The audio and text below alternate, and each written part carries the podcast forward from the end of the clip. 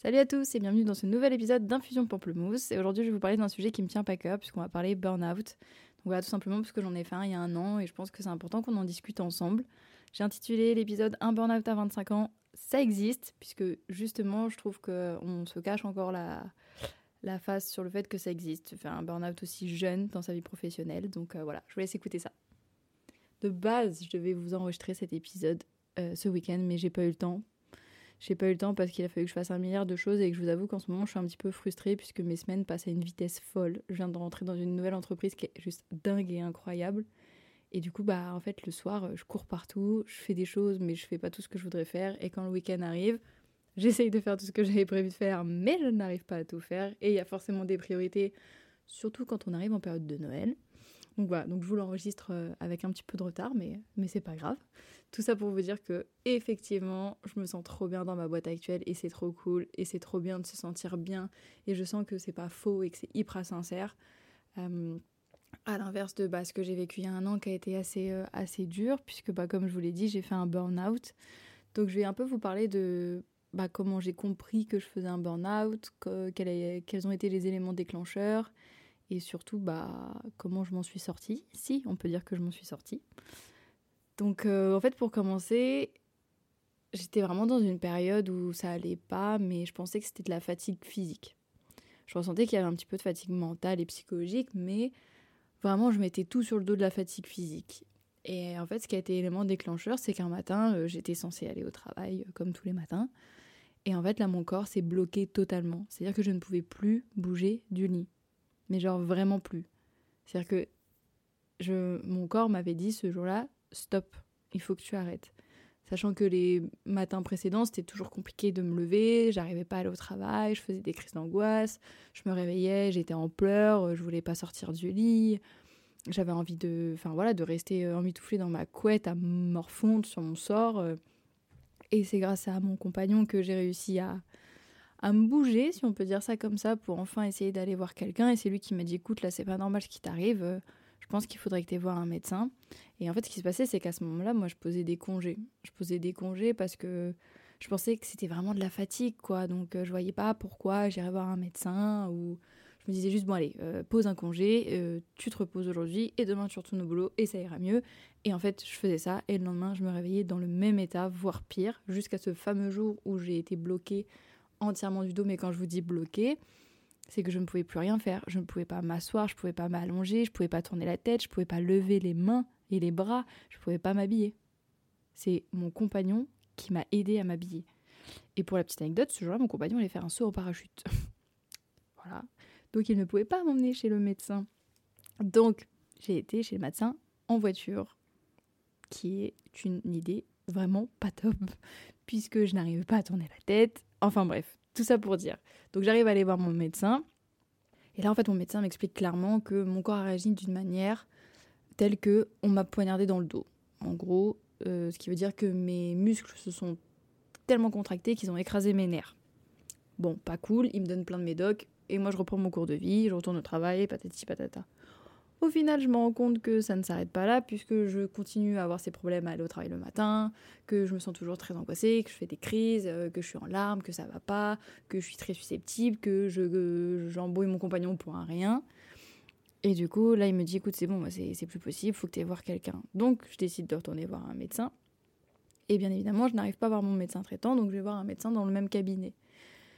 J'arrive, le médecin ouvre sa porte et littéralement je fonds en larmes. C'est-à-dire que je pleure tellement que mon masque était trempé. Il me dit oula, bah qu'est-ce qui va pas? Et alors là, je lui dis écoutez, je sais pas si je suis en dépression, si je fais un burn-out, je sais pas ce qui m'arrive. Et je lui explique voilà tout, que j'arrive pas à me lever le matin, que je fais des crises d'angoisse, que mon dos est fortement bloqué, etc. Et là, il me dit ah bah écoutez, euh, oui, vous êtes en train de faire un burn-out, je vous arrête trois semaines. Et alors là, je me stoppe, genre net, et je lui dis mais non, c'est impossible. Je, vous pouvez pas m'arrêter trois semaines, c'est hors de question. Je peux pas dans mon boulot être arrêté autant de temps. Il me dit, mais en fait, je vous laisse pas le choix, c'est comme ça. Vous êtes arrêté trois semaines et encore, je devrais vous, arrêter plus longtemps. Euh, moi, je suis quelqu'un qui a toujours été investi à 3000% dans mon boulot, qui a mis beaucoup de cœur, beaucoup d'âme et.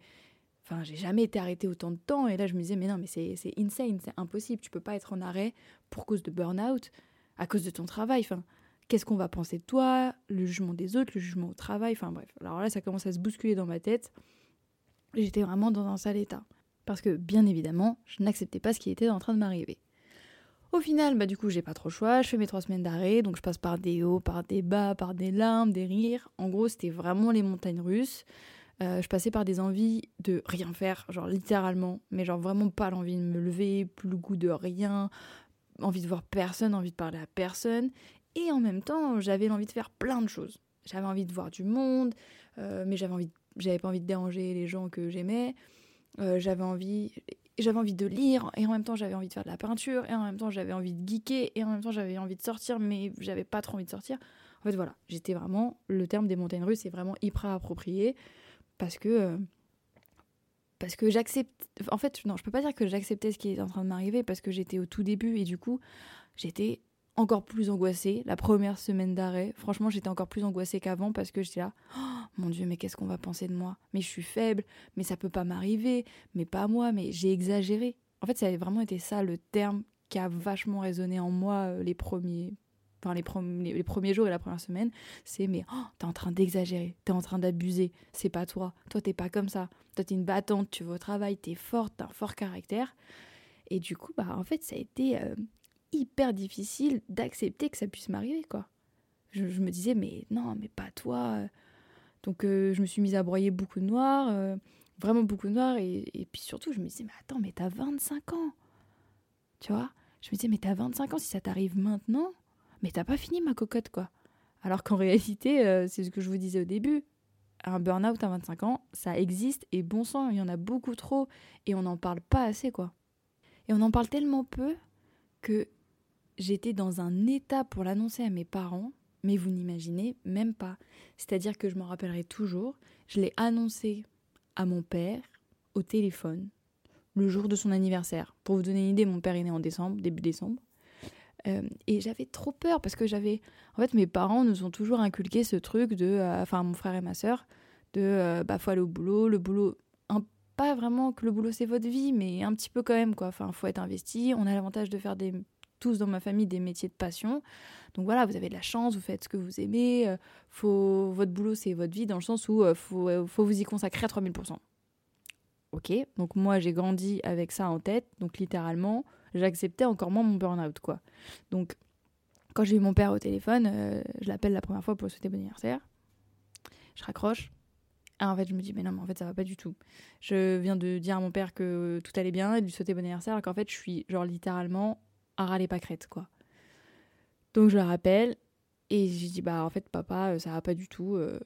Et en fait, je me rappelle avoir eu cette phrase quand j'y repense, je me dis, mais elle est, oh, elle est folle et vous allez sûrement rigoler parce qu'on peut en rire. En vrai, c'est ok. Hein. vous voyez, c'est ok. On peut en rire parce que j'ai dit à mon père, papa, tu vas peut-être pas me croire et tu as sûrement rigolé. Je lui ai dit, tu vas sûrement rigoler. Hein. Mais je crois, mais je suis en train de faire un burn-out. Et pour moi, en plus, enfin, c'est pas méchant, hein, mais mon père est l'anglais, genre ça fait 15 000. Et je me suis dit, mais jamais mon père va savoir ce que c'est un burn-out. Donc déjà, il va rigoler parce qu'il comprend pas le terme. Et en plus, si je dois lui expliquer, il va me dire qu'est-ce que tu me racontes euh, Pas du tout. Enfin, c'est, qu'est-ce que, qu'est-ce que tu me fais quoi Donc j'avais, j'avais vraiment honte de cette image que j'allais pouvoir des, que mes parents allaient avoir de moi. Et en fait, la réaction de mon père, elle a été trop mignonne ce jour-là parce qu'il m'a dit euh, ouais, j'ai senti que ça allait pas. Bah, passez à la maison. Euh, sous-entendu avec mon compagnon. Passez à la maison, euh, on va se faire un repas et, et ça va aller. Et en fait, genre, je me suis dit putain, mais je me suis fait un monde Enfin, j'étais persuadée qu'il allait littéralement se moquer de moi. Et en fait, il a été hyper bienveillant. Alors, je dis pas qu'il est jamais, enfin que mes parents sont jamais bienveillants, euh, loin de là. Mais genre là, c'était, euh, c'est comme, enfin, je sais, je sais pas comment vous l'expliquer parce que je, me suis vraiment dit, genre mon père va pas me croire et c'est quelque chose que je ressens tellement fortement au fond de moi, la douleur que j'avais à ce moment-là, j'avais besoin qu'on m'écoute et qu'on me comprenne et qu'on m'entende. Et en fait, bah mon père il m'a grave entendu quoi. Donc ça a été la première étape euh, dans l'acceptation de mon chemin. Je sais pas si on peut le dire comme ça, mais en gros, ça a été vraiment la première étape où là, je me dit, ok, bah en fait, ce qui t'arrive, oui, ça t'arrive et ça peut t'arriver. Donc, ce qui m'a pas mal aidé, c'est euh, bah, les, nombreux, euh, les nombreuses fois où j'en ai discuté avec mes parents et où ils m'ont complètement dédramatisé le, bah, un peu l'éducation qu'ils nous avaient donnée sur l'implication dans notre taf, à quel point faut, faut se donner, avoir un carnet d'adresses, faire ce qu'on aime, etc. Genre là, il y avait vraiment le truc de mes parents m'avouent leur échec, quoi. Et avant ce jour-là, ils m'avaient jamais dit. Enfin, j'ai appris que bah, ma mère, elle avait également fait un burn-out quand elle était plus jeune. J'ai appris que mon père avait démissionné bon nombre de fois de ses boîtes et que ça l'avait pas empêché de rebondir et qu'au contraire, il en était ressorti plus fort. Et en fait, je me suis dit, putain, ben oui, mais ça arrive. Enfin, pas sur le burn-out, mais en fait, c'est pas grave de changer de boîte. Parce que là, pour vous donner une idée, ça faisait 5 ans que j'étais dans cette entreprise, j'étais arrivée très jeune. Donc, bah, moi, c'était un peu le job de rêve, puisque je venais d'intégrer euh, une entreprise dans ma passion. Euh, je m'éclatais, je suis partie de rien, j'ai pas mal évolué, ils m'ont laissé pas mal d'opportunités. Et en fait, bah, du coup, euh, je me suis rendu compte que mes parents aussi avaient vécu des choses plus ou moins similaires par rapport à leur relation au travail. Et je me suis dit, genre, oh putain, trop cool. Enfin, trop cool. Oui et non, mais trop bien, parce qu'en fait, du coup, mon expérience, elle se fait comprendre. Et je suis pas, je suis pas folle. Et, et, ça arrive. Ça arrive à tout le monde. et à n'importe quelle génération. Et ça, franchement, c'est vraiment ce qui m'a fait beaucoup de bien. Et surtout d'en parler, en vrai. D'en parler. Et des fois, j'en parlais, je culpabilisais d'en discuter, que ce soit avec mes parents, avec mon compagnon ou avec mes potes, parce que bah, t'as pas envie de passer pour le boulet de service, quoi. Et t'as pas envie de passer pour la personne qui, euh, qui est sombre, qui va pas bien, qui se morfond. Euh, et qui dit euh, que tout est horrible, quoi, en gros, alors que tu as toujours été, enfin par habitude, la petite étincelle et la personne qui est toujours se marre tout le temps, qui rigole et qui est vraiment le petit clown de service. Et pour vous avouer, un des trucs qui a été un gros gros déclic aussi, c'est en fait c'est mon chéri. C'est de voir que je l'ai impacté autant et que de me voir aller aussi mal, ça le rendait mal. Et quand on aime quelqu'un, on n'a pas envie de lui faire du mal. Je pense que c'est normal. encore plus quand c'est son, son, amoureux. Et du coup, j'avoue que de le voir aller mal, parce que moi j'allais mal, je me suis dit non, mais t'as pas le droit de faire ça.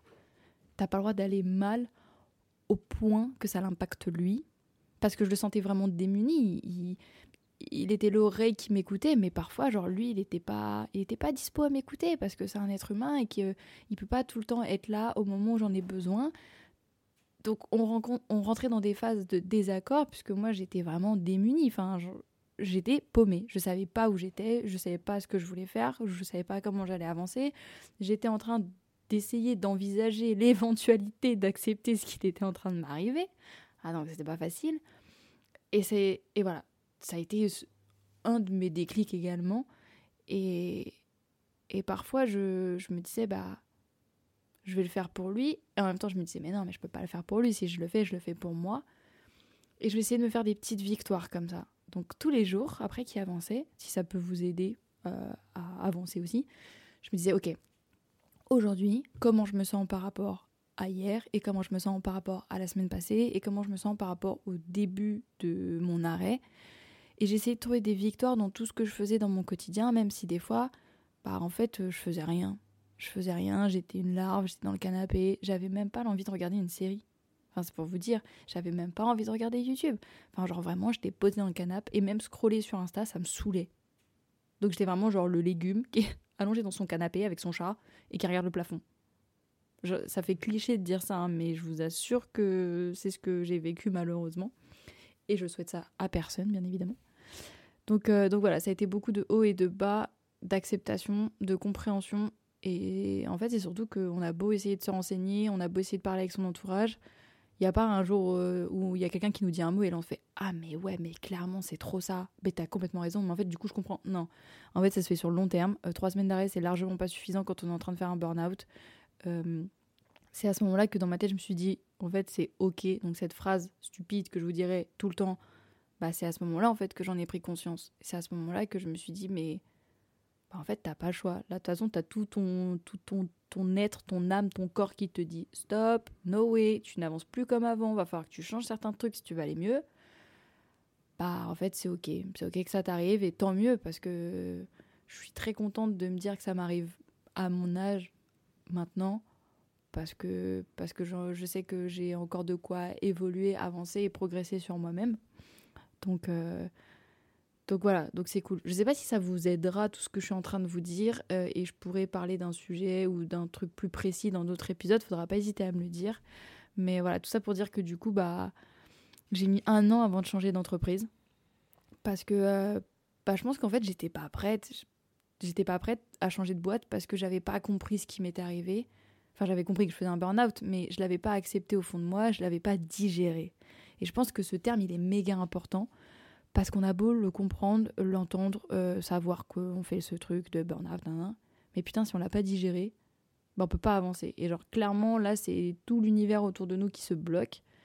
Et, euh, et après, je vous avoue qu'il y a une personne qui m'a quand même beaucoup aidé, parce que quand je suis retournée au bureau euh, après cet arrêt, j'ai rencontré quelqu'un euh, dont je vous parlerai très peu ici parce que je pense pas que ce soit le lieu pour ça, mais qui, qui m'aide beaucoup, euh, beaucoup à avancer euh, sur moi-même et qui a été un, je pense, un gros, gros, gros élément déclencheur sur mon bien-être actuel et qui fait que de belles choses me sont arrivées aussi à l'heure d'aujourd'hui. Alors, cette personne sera persuadée que non parce qu'elle dirait que c'est moi qui ai enclenché tout ce qui m'arrive, mais voilà.